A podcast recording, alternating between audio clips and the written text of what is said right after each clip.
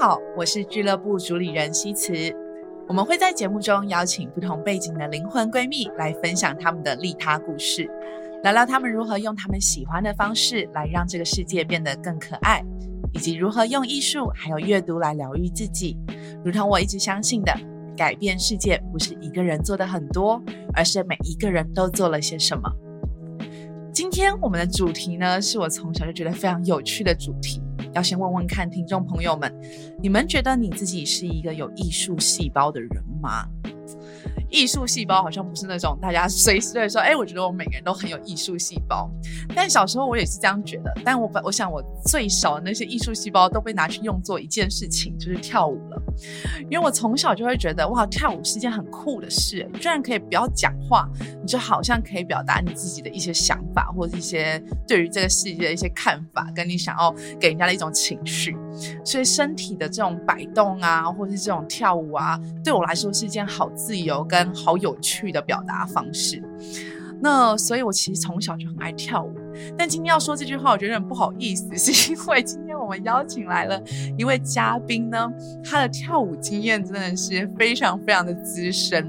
我们今天邀请到这位老师，除了跳舞之外，他还有一些很有趣的背景。他同时间也是常青木心理咨商所的创意总监。那心理咨商所跟艺术跟跳舞的关系是什么呢？所以，我们今天还邀请了另外一位来宾，是如虹老师、如虹所长，一起来帮我们聊一聊，因为他是常青木心理咨商所的所长。所以今天呢，我们是请了一位艺术家和一位智商师一起来跟我们聊聊智商、艺术、跳舞这东西到底在干什么。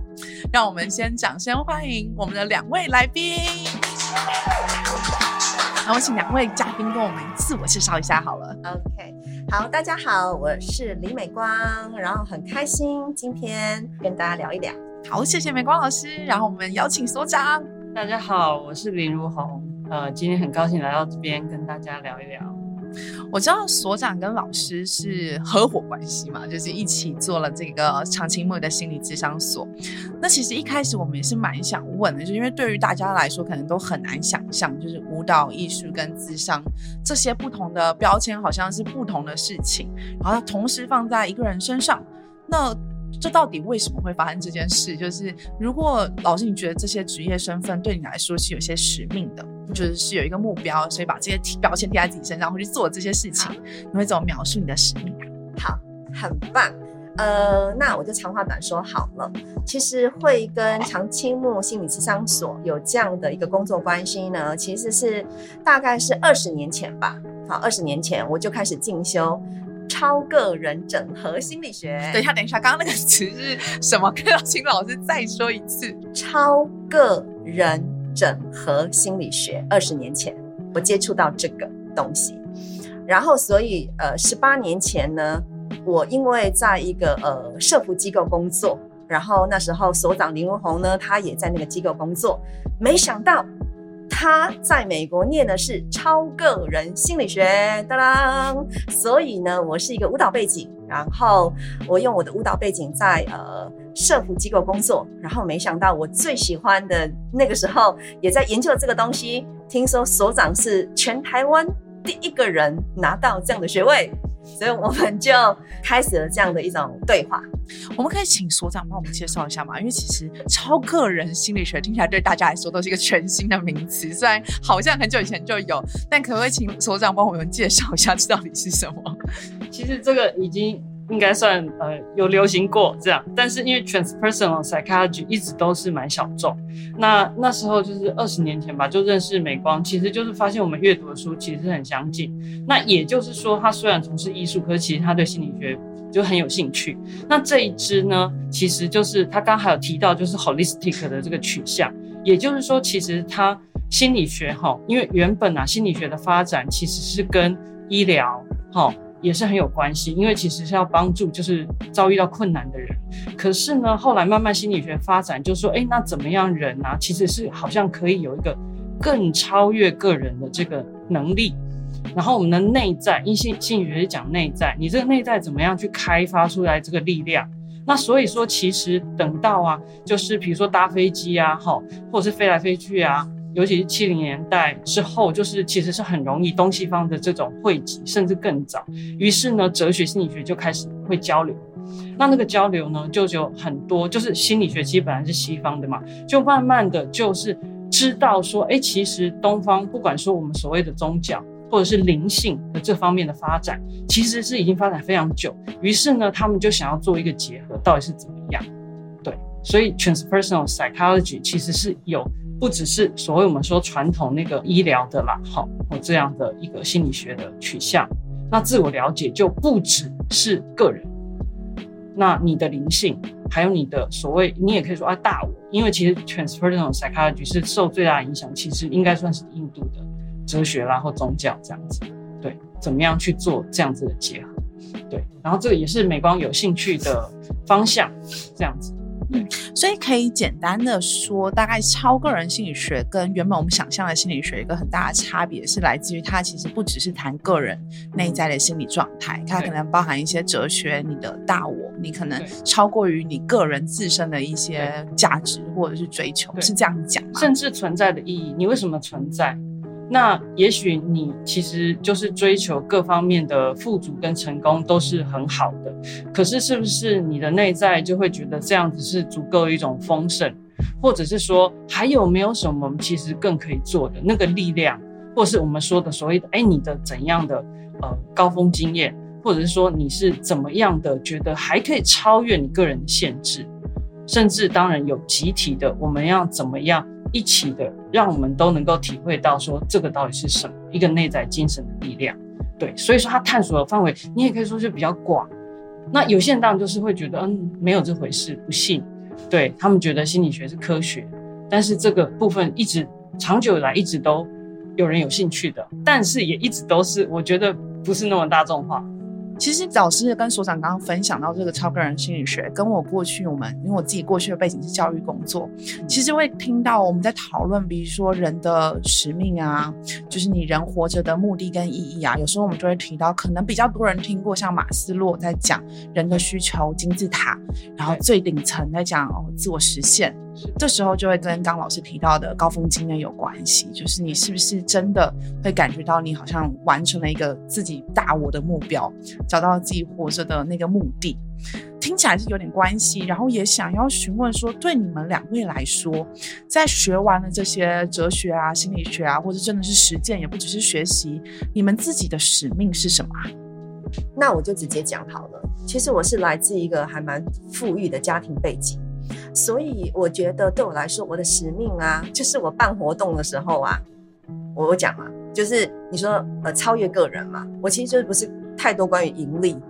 我其实是想要学员能够吃到有机的蔬菜，所以我们可能会住在一起，很像是一个 retreat，是一个嗯必进的。然后呢，我想要学员喝有机咖啡，就是就是真的是。呃，在舞蹈里面，在共享里面，我想要能够暂缓城市的喧嚣，然后有机会可以碰触自己的身体，然后去表达，然后我会结合音乐，然后结合美术。然后甚至我请大厨来料理，所以我就会觉得，可能我工作有一个部分是啊固定的这样子的一个呃营收，可是对我来说，这样的一种结合跟合作，我希望是能够有一个更大的一个，你也可以说是一种社会的一种回馈吧，嗯。嗯，所以对于美光老师来说，刚刚提到可能包含怎么样回归自然，然后离开可能城市文明啊、都市喧嚣，真的更接近自己身体，跟接近自己内在，是你自己认为很重要，你想要创造大家有的经验。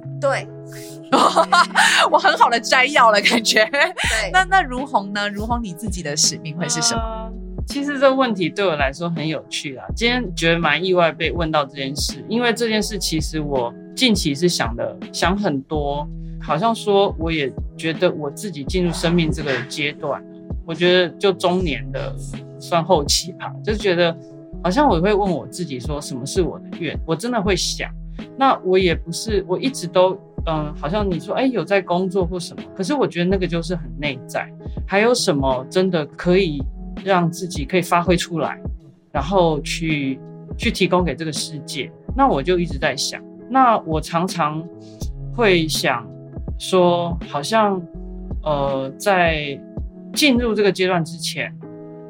我觉得我有尽量把我自己该做的事情做好，然后也尽量就我说的是，就是过去会呃服务周围的人。那他们如果有什么希望，我觉得我是一个蛮好的支持者。那我在呃，如果说跟美光在作为一个工作伙伴，我觉得我也蛮扮演这样角色。艺术家们他们就会很想要，就是能够去实现他们的 idea 的时候，我觉得我蛮有那个执行能力，然后去去跟他们合作。那当然看个案的时候也是，我觉得是对方到底他需要什么，这个绝对是我们共同的任务。但是呢，我觉得进入这个阶段，我其实近期真的一直在想这件事情。然后，如果真的要讲的话，我会觉得说，好像我想要把什么是真正的一个健康，或者是一个人存在这个意义啊，我好像近期我花很多的时间想要再去更厘清，因为大家都很清楚嘛，这两三年其实我们的世界已经变得不一样。其实我也来不及想。来不及想，我真的也还没想清楚，但是绝对是不一样。可是如果如果不做一个更深的明白的话，那我觉得我好像没办法帮我自己更透彻或更站稳。那我我只能说，我在这个过程里面，我觉得要更明白到底什么是我们活着真正的最重要的意义，是我们内在最深刻的力量。然后我们还是觉得这样的。好像外界是不一样，没有错。可是因为我学的本来就是心理学，那难道我们不能就是更深的明白、更深的站稳，然后更加的觉得不是把它当做没有什么，而是说明白了这个世界真的不一样。但是我觉得我们仍然可以找到自己的定位，然后找到自己的步伐，然后也是对找到自己的幸福，然后找到自己的力量。我觉得应该是要。所以我觉得这两年算是我觉得一个一个沉潜的时间，在想这件事。我刚刚听到一个很有趣的事，就是呃，大家可能想象哦，念智商的啊，念心理学的啊，然后又工作这么多年，在陪伴大家去探索自己的人，好像都要永远都很知道自己要干嘛，自己人生的使。但其实好像不是这样，就是你你 always 三十岁、四十岁、五十岁，你每一个时间点都会在某些时间点再重新开始询问这些问题，然后花很多时间思考自己的目标到底是什么，活着的使命是什么。就算可能十年前你很了解，有可能十年后经历一些事件之后，又会重新开始探索。所以这件事情看起来是一个很长期而持续性的在人生一直发生的。但我也会有点好奇，就是因为真的实际上两位其实是把艺术结合了。心理这件事情，一起去变成各式各样的服务，去协助大家们去探索这些东西。所以我也蛮好奇，大家有没有什么？你们两位有没有什么样的经验跟故事，是看到把舞蹈啊或艺术结合身心灵的这种自我叩问、自我探索之后，看到有趣的一些结果？有没有什么故事可以跟我们分享？嗯，我讲一个我生命，就是我真的觉得蛮启发的。我有一个学生呐。他是台大的退休的教授，我就称他叫林威宏老师。他是一个很有名的呃历史系的教授，然后他是我学生，他已经退休。我们有一次受访啊，受访是也是一个啊公开的访谈，然后他的一段话，我觉得非常的启发。那我就或许用这样的一段话，简单的来陈述，我觉得我所感受到的温暖或回馈好了。他说：“跳舞这件事情啊，不一定是你要有一个好像呃多舒服的脚，你的呃肢体要延展的多开，因为我们想要说哦，你跳舞就是最好的筋开腰软啊，然后可能甚至是一个年轻的想象。但是韦红老师说，就是他上了我的课啦，我就 quote 他，他说，比如说我的脚可能不太舒服，但是我还有上半身可以移动啊。那比如说我的哪里不舒服？”其实是关于那个 possibility，关于那个可能性。那我自己觉得，呃，特别在舞蹈的部分里面，跟不同的族群，然后不同的呃伙伴工作，我觉得对我来说，这件事情就是不只是他，就是我感觉到艺术带给人的一种可能性，不同的眼光。那我觉得这个东西是非常的感动的。嗯，如虹老师，你有没有这样的经验？就是看到艺术 在这种。探索可能性，或者是其他你自己觉得也很两个部分来讲的话，就是说哈，因为就是如果是我跟美光一起的工作，或工作坊，或者是他的这个即兴的课程，这样说就是我们因为一起好，你说协办好了，就就是互相的观看，那我会有一个啊，所谓就是比较一个心理学的一个角度。那那个心理学角度也在我多年啊，就是跳舞之后会改变，就不是去看说哪边有什么问题需要校正，不是这些东西，是看到人，然后人就是到底美光在做的这些事情，然后怎么样从一个观点再去再去看说，哎，好，集体的力量怎么出来，或这个人其实他在做什么。的确，有时候其实我觉得受过这样心理学、心理治疗训练的人会看到不同的层次。那有时候这样子的话，其实就有一些细微的地方。那美光很会教课，可是这些看，我觉得我们可以分享，或者是说我呢，也因为学太多心理学，就会有时候就会进入一种很窄、很窄，就我就会。很关心的这样看，那他也会从他的角度来跟我回馈。那当然，我的工作因为不能让别人知道，就是我们都是保密的，这个就是基本原则。所以我觉得我的部分就是我比较我自己要下功夫，但是即兴舞蹈这些就是工作经验，或者是我自己去跳舞的经验。那其实说真的，我有段时间跳得很勤，我也教过舞蹈，我也教过教过这种比较肢体开发的课。那我觉得就改变我。因为我原本你也可以说就是比较这样一个书呆子，然后我可能就念书，我可以做这个，我只要理论我架构我 hold 得很好，我都可以执行。可是真的面对人，这个即兴呢，在无感、无感你的感知，然后你怎么放松？哦，那我们这个我不是说心理治疗什么不好，可是我们没有训练这个，因为我们要学的东西真的已经很多了，我们没有在训练你什么放松不放松，对不对？你要专注 把东西背起来，你要看他的表情，你看他，然后他跟你讲什么话。可是问题是你要看对方放不放松，你自己都很不放松，你没这个训练，所以就慢慢的，我觉得这个东西有渗透进来我自己的生命里面。那虽然我的事情是不能跟别人讨论。对，那但是我觉得这些东西会交织在我这个人身上，大概是这这两个部分这样。我觉得真的很有趣，刚刚一直让我想起各式各样我自己跳舞的经验，因为我就是那种书呆子跑去跳舞，然后什么事情都想要。老师，你可以跟我说，确切你到底要我干嘛吗？可以告诉我每一个舞序吗？可以示范给我看吗？我复制给复制你的行为就好了。示范跟上次不一样。对，老师，确切你要几度这样，开几度，然后说的很清楚。然后就会发现，哇，每次在遇到艺术的时候，确实都会有一种全新的视野，说，哈，我要自己决定吗？我要自己去感受。嘛，然后我不需要每次都一样嘛，就是这件事情其实是在接触艺术的时候开始会去看见，刚刚美光老师提到这种可能性跟新的视角。那所以其实其实我觉得对于没有比较少接触艺术的人来说，可能会很难想象艺术到底有什么价值，就好像是一个很抽象的东西啊，很遥远啊，很高端的东西。但真的其实它是一个很回到生命里面来，去帮助你看见你的人生在干什么。然后或是帮你思考其他的人生的样态大概长什么样子。那我也想要问一个，我觉得有点有点难的问题，就是假设两位想象这世界如果有一天没有艺术了，有没有这两个字？然后那会是一个怎么样的世界啊？首先我好像就很冲动，我就想天哪，悲惨世界！我就想天哪，悲惨！然后我就想要说那。那如果说我们在监狱呢，就是我就想到画面，说哎，没有艺术了，就是我们被困住了，然后我们就是集体的被关注。就刚刚你问的时候，我就跳出这个东西，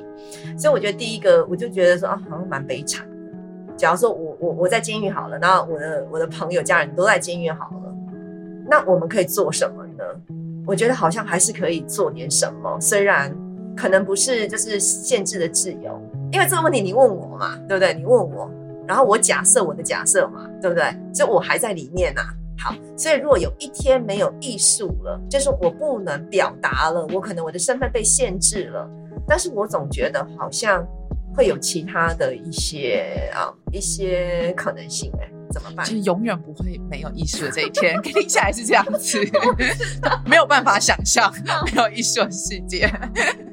那如虹呢？如虹，你如果有一天没有艺术，其实我觉得好像我其实好像都觉得没关系。如果有一天没有心理治疗，我觉得没关系。这个心理治疗就是这个历史也没有没有多久嘛。好，你说好吧，一百多年。那其实我觉得这个世界所有东西都从从没有到有嘛。我们手机才几年。对不对？上网才几年，那我会觉得说，这是个世界会这样子，就是都是我们人心的渴望。那有很多理论都这么说，那这我很同意。那我们渴望什么，就会创造出什么来。那重点就是说，我们要怎么回去那个源头去想说，哎，到底我们为什么要渴望这个？我们到底要渴望什么？才是真正的美好，然后真正的幸福，或真正的利他，真正的就是是对人跟对自己都是善良的，是是美好的。所以我会觉得说，艺术那它是形成这样的类别，可是不是这个类别的时候，我真的觉得没关系，因为你如果弄清楚你自己的渴望。而且你弄清楚你的渴望，真的是要对自己好，对别人好。我觉得你做这个做那个，就是又有什么关系？对啊，我以前也蛮常这样想，就是真的吗？当然会，可能会有各种感觉，会惋惜，会难过，或许也会失落。不过这些都会过去，就是回到你的渴望啊。可是如果你弄不清楚，你只一直做一直做，你认为这个是艺术，那就是人家教你这个你就做做做啊，对啊，然后大家给你拍手，你就继续做啊。刚好如红也提到了我刚刚也很想要问的问题，是因为如果人们真的都自然而然，我们都其实都会想要追求美好，追求一个良善的互动啊，生活都可以充满了喜乐。其实两位不只是在接受这些美好，你们同时也是创造美好的人，所以想问问看，呃，美光跟如虹，你们怎么看待利他这件事情？然后这美光可以先分享，好好，我觉得我每次都先说，然后如何都说的比我好。对，因为可以接着你后面。我有发现，你有发现哦？好哦，好啊。那我先说好，可以。这一题我先说，好，好，可以，没问题。好，呃，我觉得利他这件事情，其实我以前想。过这件事情，其实为别人好是不难呐，嗯，但是这个前提就是说啊，你觉得你没什么损失，或者是你也可以得到好处。所以其实我觉得我们生活在这个世界上啊，其实如果真的想很仔细啊，其实都没有，有时候没那么顺利，有时候没那么刚好。所以在这个有所矛盾冲突的时候，你怎么做抉择判断？我觉得很困难，因为我们每个人都想要自己很棒啊。做得很好啊！我亮相登场的时候，大家就是就很受欢迎啊。那这些东西有时候会有一点代价，那有时候代价是跟别人就可能不会伤害到别人，就你努力就好。可是有时候其实你可能会让别人不舒服，或者是会甚至你把别人该有的东西拿走。或者是别人不知道跟知道的时候，你的反应就不一样。那我觉得这个就是在应该是我长大，还有就是我当我面对很多人性的问题，我真的很谢谢来找我的人，因为他们告诉我很多其实对他们也重要的问题。来找我人，我觉得是真的完全没有废话，我超尊敬他们。那我就觉得重要事情就是要好好来深入的理解。那这里面就有很多这样的矛盾啊，你怎么把自己弄好的过程里面，你怎么样让自己好的过程里面对？你有太多事情你要去想清楚，而且有时候想不清楚，所以来找我的一起想。所以这过程里面我也学到，还有我自己的生命，我也会面对这些。对我怎么做选择？对，所以利他是可以，可是怎么样觉得自己做对的事？啊，你说什么是对的事啊？你自己知道，因为不对是你自己会知道。就在你对理解的范围里面，你觉得说这个是对人好，可是是你自己要过得去你自己。你自己这一关嘛，就说对，可是这样真的是对的，我真的没有伤害别人，这样走大概不会这一步，只能说这一步大概不会踏错，啊错了反正再改，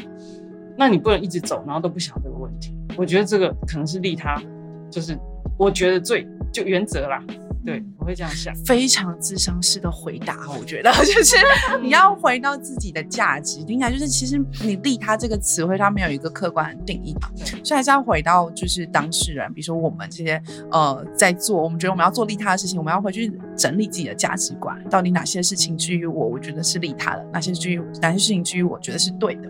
它需要很多的内在的询问，或者是跟着一些伙伴一起去讨论出来这些东西的答案。对你到底是为别人还是为自己，还是你觉得都有？你要不要承认？然后你觉得你做这件事有没有真的会伤害到别人，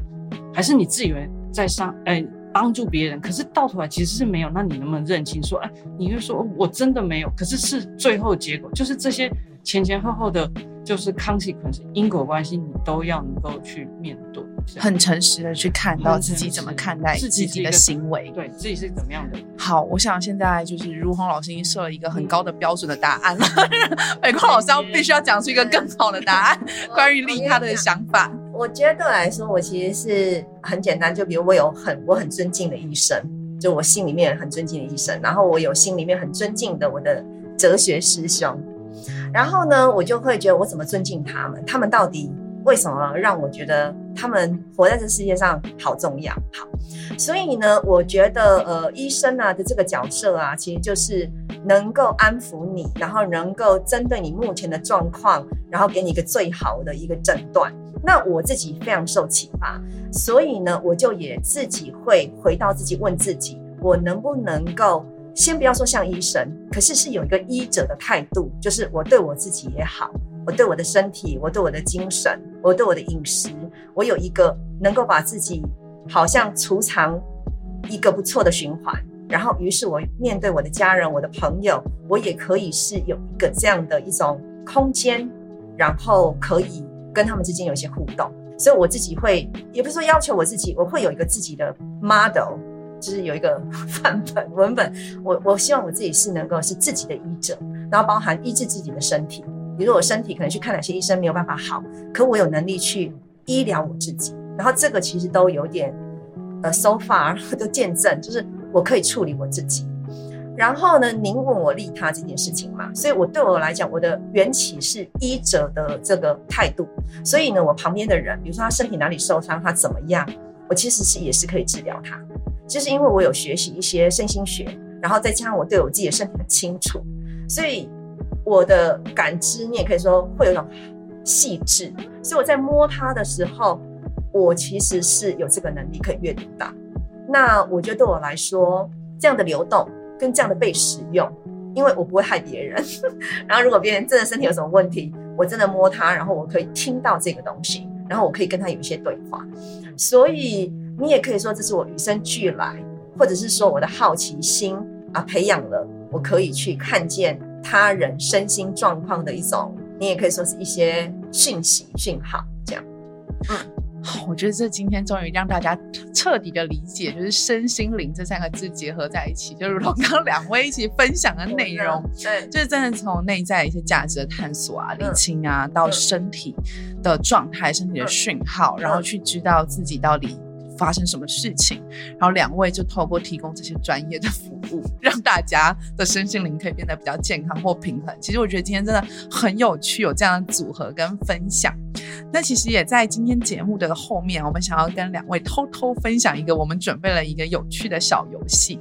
这游戏呢，我们给它一个名字叫做“宇宙选书”。为什么要叫宇宙选书？其实是这样的，就是我们在这个录这个节目之前，其实就跟老师们就是询问了老师们推荐影响他们自己比较多的一本书。那我们自己呢，其实也准备了一本影响我很多的书要送给老师们。那这本书呢，其实我们会叫宇宙选书的原因，是因为我们相信，其实每一个人不管在哪个阶段，都会遇到一些卡住他当下生活的一些问题或困境或难题。那有时候自己其实可能一直探索，不一定有答案。比如说，呃，如虹老师提到最近在探索人生使命跟目标，可能不会那么快立刻自己想出答案。那有时候你就会在生活中遇到别人给你的一些讯息，这讯息刚好就可能可以给你一些很重要的启发，或者是一些领悟。那这个东西叫宇宙讯息，所以我们选了一本书，就改名叫做宇宙选书。所以呢，我们今天选了一本书要送给老师们。这本书呢叫做《你好》。这里是记忆花店。这本书其实是一个最新的新书啊，我刚刚才就是看完，没有很久啊。这本书呢，其实是一本小说，然后原因是因为这本书其实在讲的就是一个男生男主角，他有一个奇幻的能力，他是奇幻小说啊。他这个能力呢，就是能够感受，透过比如说拿起一个物品，这物品可是某一个已经去世的人很重要生前的一个物品，他拿这个物品能够感受一种味道。然后，比如说一种花香，百合啊、玫瑰啊等等的花香，然后再点上那个精油，花香精油之后，他就会透过那个花香引导他回到那个已经去世的人他生前一些重要的记忆的片段，他会看到那个画面，看到当时候发生的事情。所以在这过程，这个专业的技能呢，就帮助他可以帮助很多还活着的人去面对重要的他人死去了，我们该怎么处理这段。很遗憾的、很困惑的、很难过的、很不知道该怎么处理的一些一些人生的经验。所以这本书叫做《你好，这里是记忆花店》。我自己觉得非常感动，因为我就发现我们好像能够去触碰到生命当中最重要的课题，然后是透过香味、气味，或是透过老师们可能专业提到，常透过肢体的运用跟表达跟感受，我觉得是蛮有关系的。所以送给两位老师这本书。好，谢谢这本书，然后谢谢西辞，因为您跟我分享这本书的时候，我觉得非常震撼，是我一直在想跟思考。我外婆对我来说非常的呃有启发，然后呢，我外婆给我的启发里面是有一些情境的，就是比如说我外婆喜欢用的呃花，然后那个花香，然后供在哪里，然后还有就是呃竹林等等的。那我其实是也在盼望啊，呃，生命当中的重要他人，有些时候我们在困难的时候可能会忘记，可是其实能够也因为有些情境，比如说这个花香，这个香气会让他呃再度的跟那个王者有一些连接，所以我就是也是自己在寻找这样的一种方法，然后如何能够把它融到教案里面去，然后所以我觉得我很期待可以读这本书，然后把我。呃，对于我外婆给我的，我外婆就是一个非常 calm、很平静，然后同时很温暖的一个人。然后我觉得这种人，其实你刚我利他，我就是其实很希望能够像我外婆这样。但是我是李美光，我不是我外婆，所以 anyway，呀。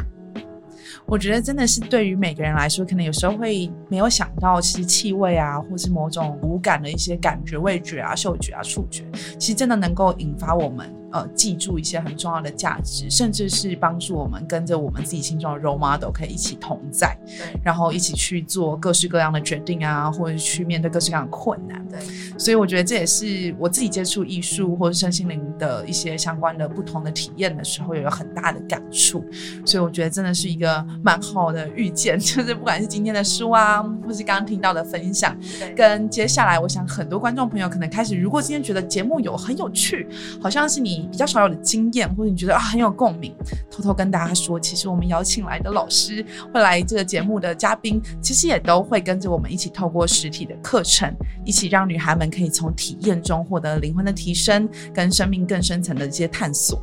那到底要怎么参加这些实体课程呢？这些实体课程是什么？